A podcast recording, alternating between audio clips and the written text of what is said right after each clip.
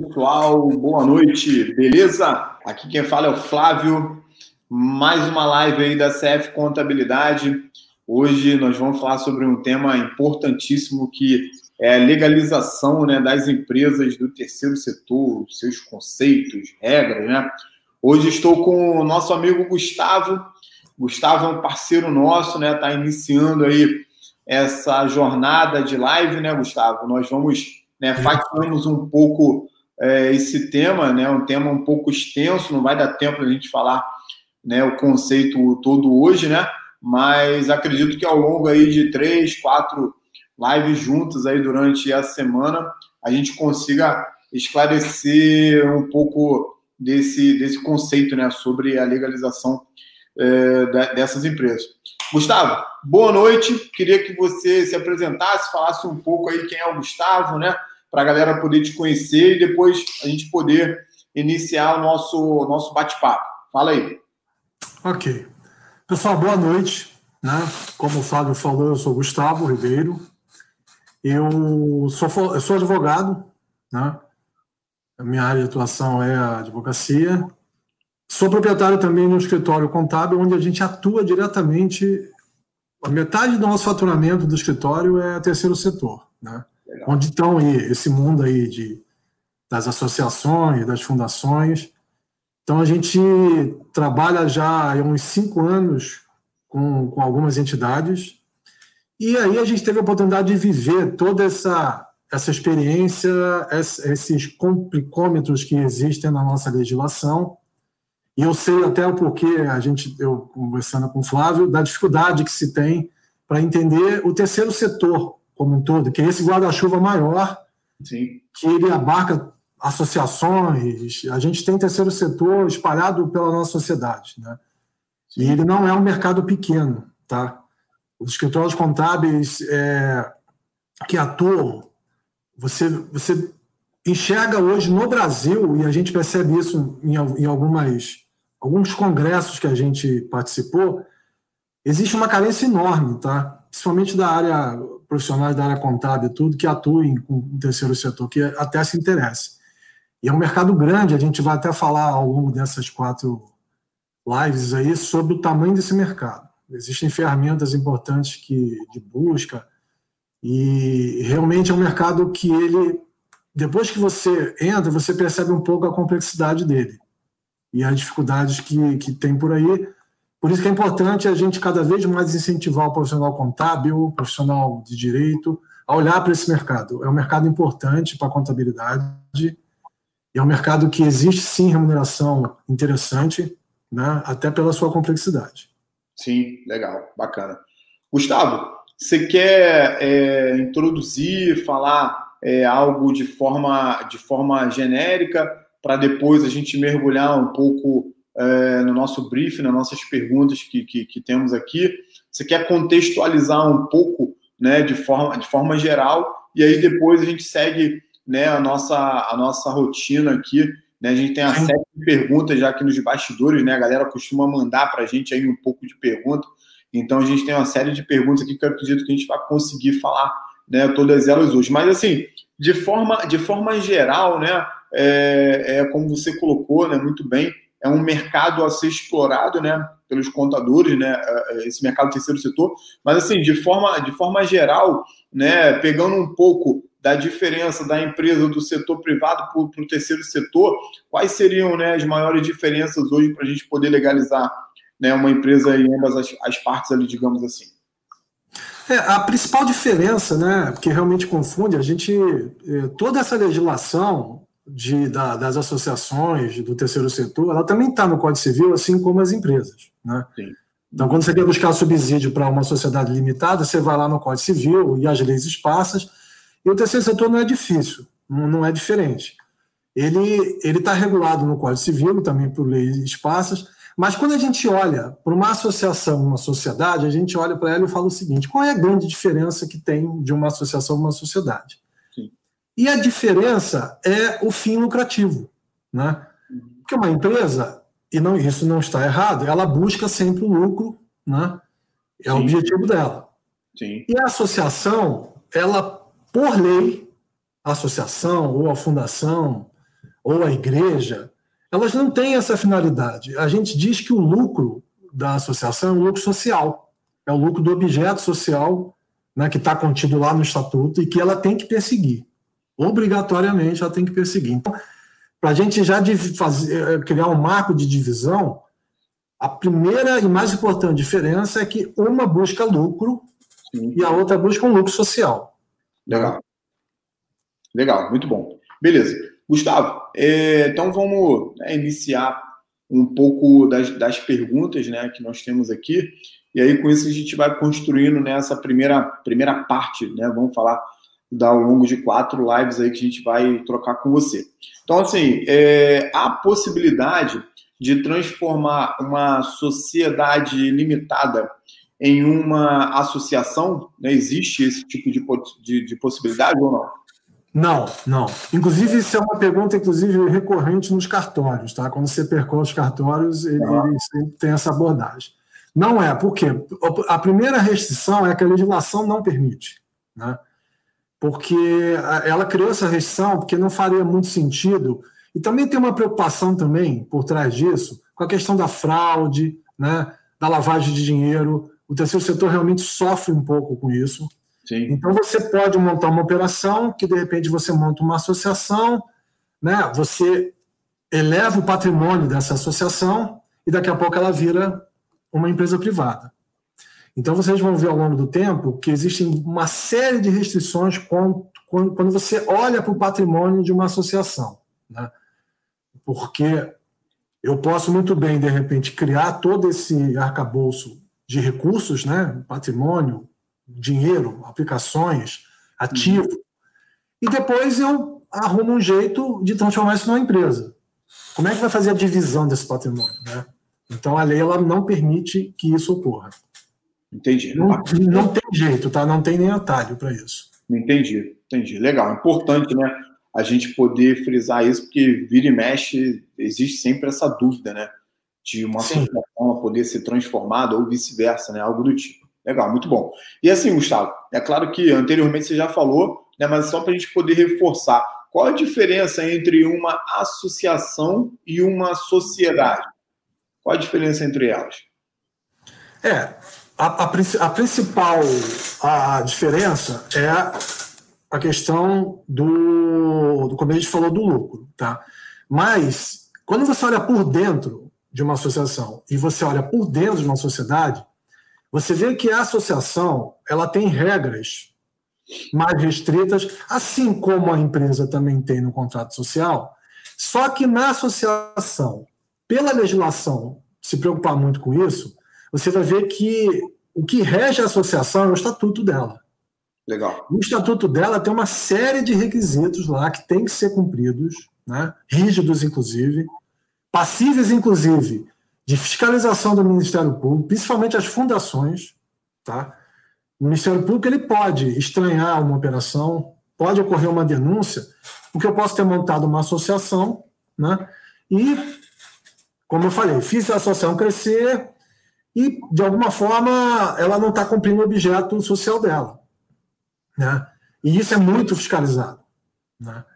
Então, você, é, isso é muito pesado. O, o, o promotor público ele pode desconfiar e ele pode requerer, inclusive, é, várias ações, até porque é muito comum uma associação ou uma fundação se fazer benefício de imunidade e isenção, é, é, que é uma característica que a empresa não consegue ter. Sim, sim. Ela tem as isenções específicas de legislação, mas, mas a, a, a associação e a fundação por ter dificuldade de buscar recursos e também por estar atuando numa atividade complementar do Estado, que é o primeiro setor, né? Primeiro Sim. setor é o Estado, o segundo setor é o mercado como um todo, e Sim. o terceiro, ele é um pouco híbrido, né? Que ele ajuda o primeiro setor, mas para poder também ajudar o mercado. Né? Sim. Então ele tem, ele tem essa característica. Então você tem essas dificuldades né, nessa diferenciação, né? E você precisa entender bastante isso, porque no processo de legalização, o principal instrumento de uma associação é o seu estatuto. Não, legal. E assim, até muito bom você ter falado assim de primeiro, segundo, terceiro setor, né? Porque as, as pessoas às vezes né, escutam muito falar assim, ah, empresa do terceiro setor, né? E aí fala, cara, terceiro setor, por que terceiro setor, né? E, e o primeiro e segundo, né? O que, que é isso? Primeiro e segundo, né? Aí você acabou de dizer, né? O primeiro setor é o governo, né? Propriamente dito, né? São né, as estatais, enfim. Uh, o segundo setor são as entidades, né? As, as, privadas, né? O mercado, como você colocou. E o terceiro setor é o setor híbrido, né? As ONGs, associações, enfim. Né? Então, às vezes, a gente fica um pouco confuso né, nessa questão de nomenclatura, primeiro, segundo, terceiro setor, enfim, legal. Gustavo, assim, uma outra coisa, o, o estrangeiro, ele pode ser um representante legal de uma associação ou não? Ele pode ser, não há restrição isso, mas ele segue um pouco a regra do Código Civil mesmo, e, da, e, e as regras contidas aí na Receita Federal e tudo. Ele pode ser mas ele precisa estar legalizado no país. Ele precisa ter o CPF dele válido, ele precisa ter o visto dele válido, visto inclusive de trabalho, mas não há impedimento que um estrangeiro seja. E é importante observar o seguinte: assim como o administrador numa, numa limitada ele pode ser eleito, né? O pessoal às vezes pergunta assim, poxa, mas cara, existe alguma. Porque a gente a está na América do Sul e a gente tem uma coisa que a gente, a gente não usa o, o Mercosul ele permite que você, por exemplo, é, nomeie um argentino para ser administrador numa empresa aqui ou até de uma associação. Por que Mercosul? Porque tem, o Brasil é signatário do acordo. Então Sim. você não estaria tratando ele como um estrangeiro. Agora, se o cara vem da Europa, aí ele tem que submeter as regras mesmo de quase que imigração, né? ele tem que residir no país, ele tem que ter o CPF válido, ele tem que estar visível na, na, no nosso país, na nossa soberania, para poder exercer essa função. Mas é possível. Sim, legal, muito bom.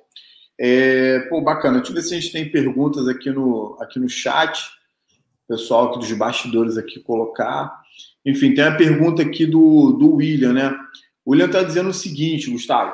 Quais são hum. os incentivos que uma empresa uma empresa, não, perdão, quais são os incentivos que uma instituição do terceiro setor tem por parte do governo? Quais são esses incentivos aí? Olha, os incentivos principais estão relacionados à imunidade e isenção, tá? porque são figuras jurídicas diferentes. Né? A imunidade ela, ela decorre da Constituição. Legal. Né? A isenção, ela é. Eu vou, não vou usar um termo jurídico porque acaba complicando. A isenção é um favor do Estado. Sim. Quando eu falo Estado, você pode ter uma isenção municipal, ou estadual, ou federal. Você pode ter um município que esteja incentivando certas práticas e ele cria na legislação municipal dele uma isenção com uma certa característica. Aí você vai lá, pede a isenção. A imunidade, não. A imunidade, quando você tem os requisitos da lei, ela, o Estado, o município, ou o Estado, ou a federação, não deveriam criar as dificuldades que elas criam hoje em dia. Tá? Porque ele faz você requerer, ele, ele, ele cria um juízo colegiado de aprovar ou não a imunidade. Sim. Mas essas são as principais características. Só que, depois de 2014, essa legislação avançou um pouco.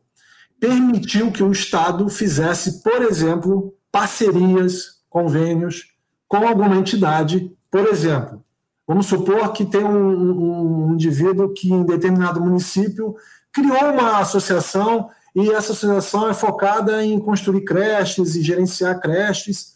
Aí o município olha e fala assim: poxa, ele está nos ajudando, né? Que está na educação. Então, nada mais justo que eu fazer um convênio com essa associação e repassar recursos, inclusive para ela, para que ela possa operar mais ainda. Em determinado bairro que eu, de repente, eu não consigo atender, tá com, com alguma dificuldade, eu faço uma parceria, é um convênio, onde aquele ano X eu vou estabelecer recursos para essa associação. Legal. Isso é bem possível tem crescido muito ao longo desses anos. Legal, entendi, bacana. Bom, agora sim, Gustavo, falando um pouco desse universo contábil, né? É, como é que funciona a contabilidade para. Como, como que ela é aplicada, na verdade, é, no terceiro setor, há alguma diferença é, no que tange a parte de fiscalização ou controle, né, ou é, alguma uh, apresentação, algum órgão específico? Existe isso, diferente das empresas privadas? Sim. Essa é uma pergunta boa, porque hoje a gente tem aí uma, um sistema tributário bastante complicado, né? Muito, né? Nós, nós daqui da contabilidade sabemos disso, né? Uhum. Além da questão de ser muito custoso o imposto, ele tem um custo que é administrar o imposto, né? E as ONGs, elas não estão não tão livres disso, muito pelo contrário. A contabilidade de uma, uma instituição sem fins lucrativos, ela é uma contabilidade completa. No nosso linguajar aqui, é o mesmo que dizer que é lucro real. Né? Você Sim. tem que ter ela bonitinha, a contabilidade tem que estar tá, é, é, com uma boa prática. Por quê? Existem. É, algumas pessoas me dizem assim, pô, Gustavo, mas, cara, a gente tem um monte de entidades sem fins lucrativos aí. Quando que um promotor lá vai chegar? Falei, olha, ele pode sim, tá? Ele pode chegar. Mas eu não digo nem o promotor. Você imagina que você tem um doador, né? Uma pessoa lá que tem um recurso, que ela doar para você, e ela vai, te, ela vai te exigir um balanço adequado com a legislação, até porque ele vai, ele vai aportar um recurso na tua, na tua associação, Sim. que normalmente é por doação, mas existem outras formas de se fazer isso, tá? Mas aí vem aquela parte da prestação de contas, de um balanço muito bem construído, porque ele quer entender o que, que você está fazendo com o dinheiro. Sim. Né? E aí o papel do contador é fundamental nisso. Se vocês olharem qualquer projeto de, de, de entidades, inclusive grandes, vocês vão ver que o, o, os contadores, os profissionais da contabilidade, estão do lado do pessoal de projetos, né? Porque, e o pessoal de captação de recursos. Porque ele vai lá, acha o, o doador, só que o doador vai chegar na entidade. Ele vai querer entender o projeto. Sim. Só que se não tiver o contador do lado, você não consegue explicar. Por isso que é importante, eu digo para você, ele vai querer, ele vai falar muito depois, inclusive, com o contador. Sim, na prestação de conta. Ele vai querer entender, ele vai dizer, olha, esse balanço não está legal, eu preciso me enxergar aqui dentro. Imagine uma entidade que tenha 50 projetos sendo tocados. Você precisa Sim. trabalhar isso na contabilidade para dar segurança. Isso é muito legal, tá? Porque depois que o doador ganha confiabilidade, principalmente nessa questão, é, é, é, você vai tê-lo durante muito tempo. Legal, legal. Então, assim, importante né, a, gente, a gente frisar e ressaltar que é, essa gama de, de empresas, né, de, de, de entidades, digamos assim, então, assim, é, é fundamental o papel do contador né, atuando de forma direta né, nos dados, nos números né, daquele, daquele negócio. Né? Então, assim, uh, e também é importante ressaltar o controle financeiro daquilo. Né? A entidade tem que ter Sim. um controle financeiro robusto, até porque né, o contador traduzir aquele dado financeiro em dado contábil. Legal. Deixa eu ver se a gente tem mais alguma pergunta aqui. Ah, bacana, que é a Ilza, nossa amiga lá de lá, lá do Pará. Está colocando assim, ó tem alguma restrição para brasileiro que tem domicílio no exterior abrir uma igreja no Brasil? Existe algum tipo de restrição, Gustavo? Não, ele, se ele tiver legalizado aqui no Brasil, muitas vezes ele está morando no exterior, por exemplo, ele está estudando, ele, ele tem lá, vai ficar três anos, ele tem residência aqui, ele tá, ele consegue é, é, gerir, né? É, se gerir, inclusive, a vida pessoal dele. Da, aqui no Brasil, e se ele for um dirigente, ele precisa comprovar, inclusive, como é que ele vai fazer isso. Tá? Porque ele, por exemplo, um presidente de uma associação, ele que tem que assinar todos os documentos, né?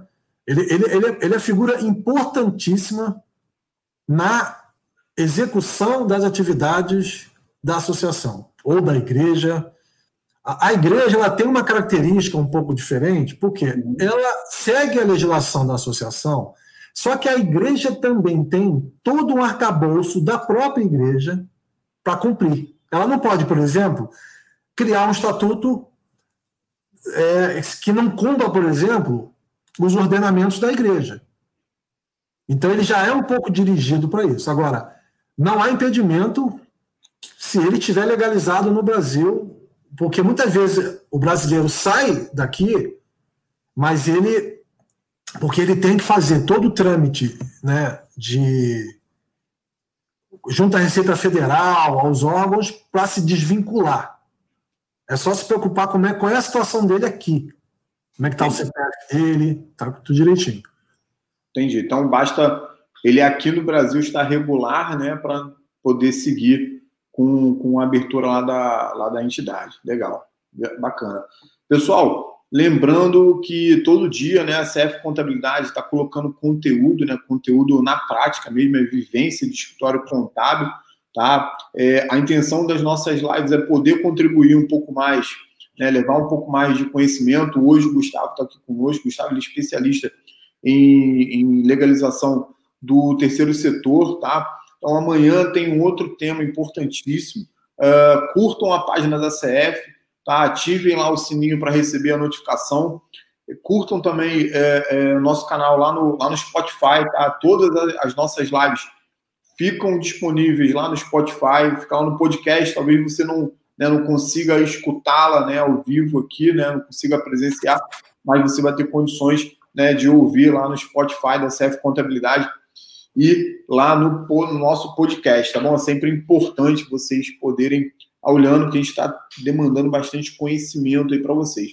Gustavo, dando continuidade aqui, é, como saber se, se essa organização ela, ela é séria ou não, né? Porque muitas das vezes, né, é, é, tem né, um pouco de, de, reticência, talvez, se ela é onde, se ela é séria, né, o trabalho que ela desenvolve como que, que, que as pessoas podem ter certeza se aquele trabalho está sendo feito ali, ele é sério ou não? Como é que funciona isso? É, essa pergunta é muito boa, Flávio, porque existe até um, um preconceito contra o terceiro setor por conta disso, né?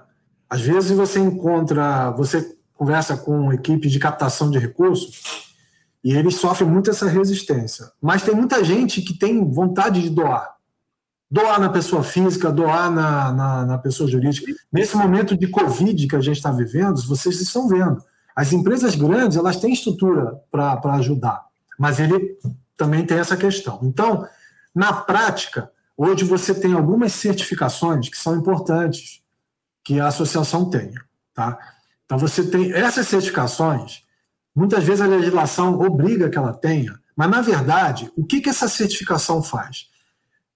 É um grupo, é, é, uma certificação como se fosse um ISO, que ele comprova que aquela entidade ela cumpre os preceitos da lei.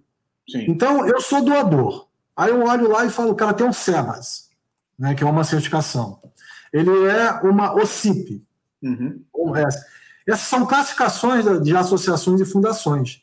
Alguém já olhou e já certificou. Olhou o quê? Olhou o cumprimento, olhou a contabilidade, olhou, por exemplo, o requisito principal numa uma entidade lucrativos, que é como você distribui os recursos da associação ou da fundação. Tá? Porque a, a, a associação ela não tem lucro, mas isso não quer dizer que ela não possa ter superávit. Sim, sim. Entendeu? Inclusive, existe uma, uma máxima que o pessoal fala no mercado muito: ah, mas a associação ela não pode prestar o serviço. Ela pode prestar serviço. Uhum. A associação não pode vender produto, ela pode vender produto sim. Vocês imaginam uma igreja bem constituída que tem lá um estacionamento. Uhum. momento de culto, ela libera para os fiéis gratuitamente, mas, poxa, não faz sentido você deixar aquele, aquele pátio lá parado e a entidade precisando de recursos. Então, ela Sim. pode, por exemplo, fazer uma parceria com o Estapar, ou ela mesma gerenciar o estacionamento e, ter, e obter recursos com isso. Oh, ok, Gustavo. Então, ela vai ter dinheiro em caixa, vai ter lucro? Ela não vai ter lucro, vai ter superávit. Ela pode ter superávit? Ela pode ter, desde que esse superávit seja 100% revertido para a igreja, para a operação dela.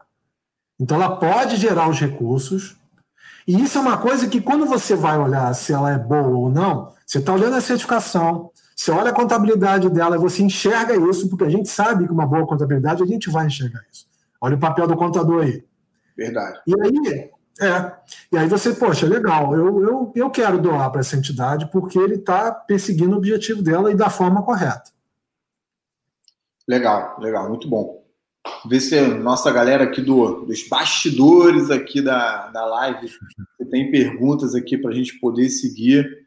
Bom, legal. Nosso amigo grande Marcão, Marco Barreto, nosso parceiro lá da CF Centro. Ele está perguntando aqui o seguinte, Gustavo. É, quando uma associação perde o prazo de eleição da diretoria por muitos anos, né? Como ela ah, show. Como ela deve proceder?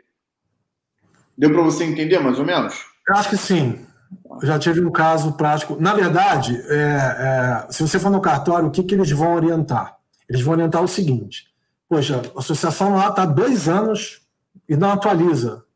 A, a, já venceu a presidência, o conselho de ter sido trocado. É, o, o, principal ferramenta de gestão de uma associação é a sua assembleia.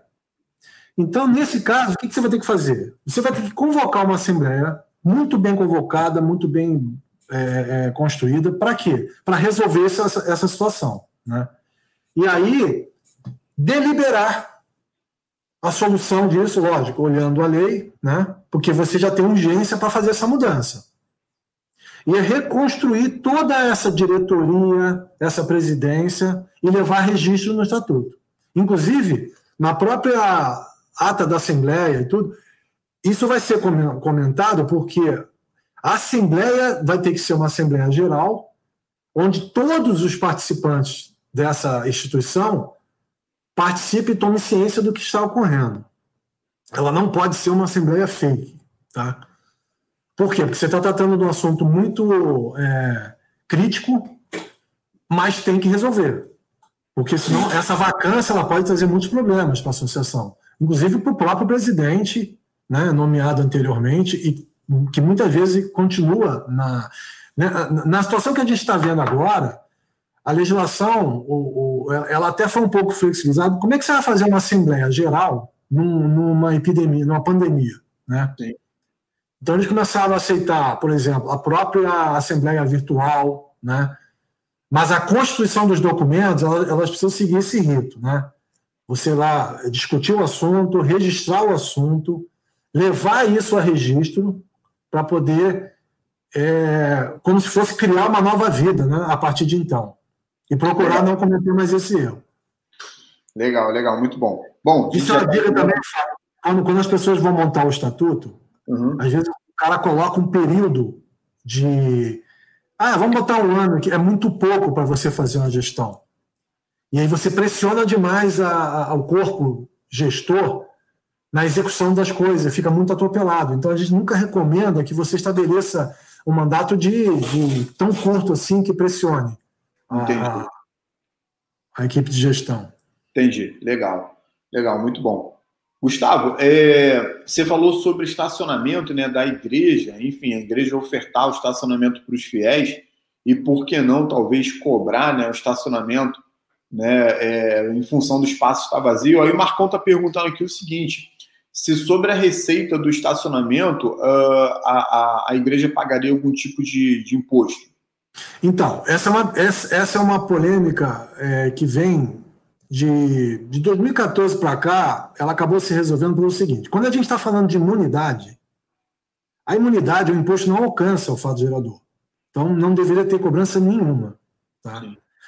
Quando a gente, a gente pode estar tá falando também de isenção. Tá? Na imunidade, o que foi estabelecido aí com o marco regulatório foi que nenhum imposto incide.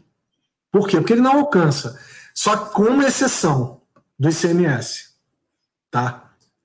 Isso foi por quê? Porque você não pode permitir que uma associação entre no mercado, mesmo que ela esteja fazendo travesseiro, né? Poxa, a gente faz travesseiro aqui, ó, oh, ok. Mas tem alguma algum empresário no mercado também vendendo travesseiro, tem empresas vendendo. Então, essa discussão ela acabou, ela acabou recaindo numa situação assim. Foi definido que, na imunidade, o imposto não alcança mesmo. O ISS, por exemplo, que seria uma, uma receita de prestação de serviço, não alcançaria. Mas o que a gente tem visto por aí é uma briga enorme com os municípios. Porque se você é imune, você não deveria nem pedir a imunidade.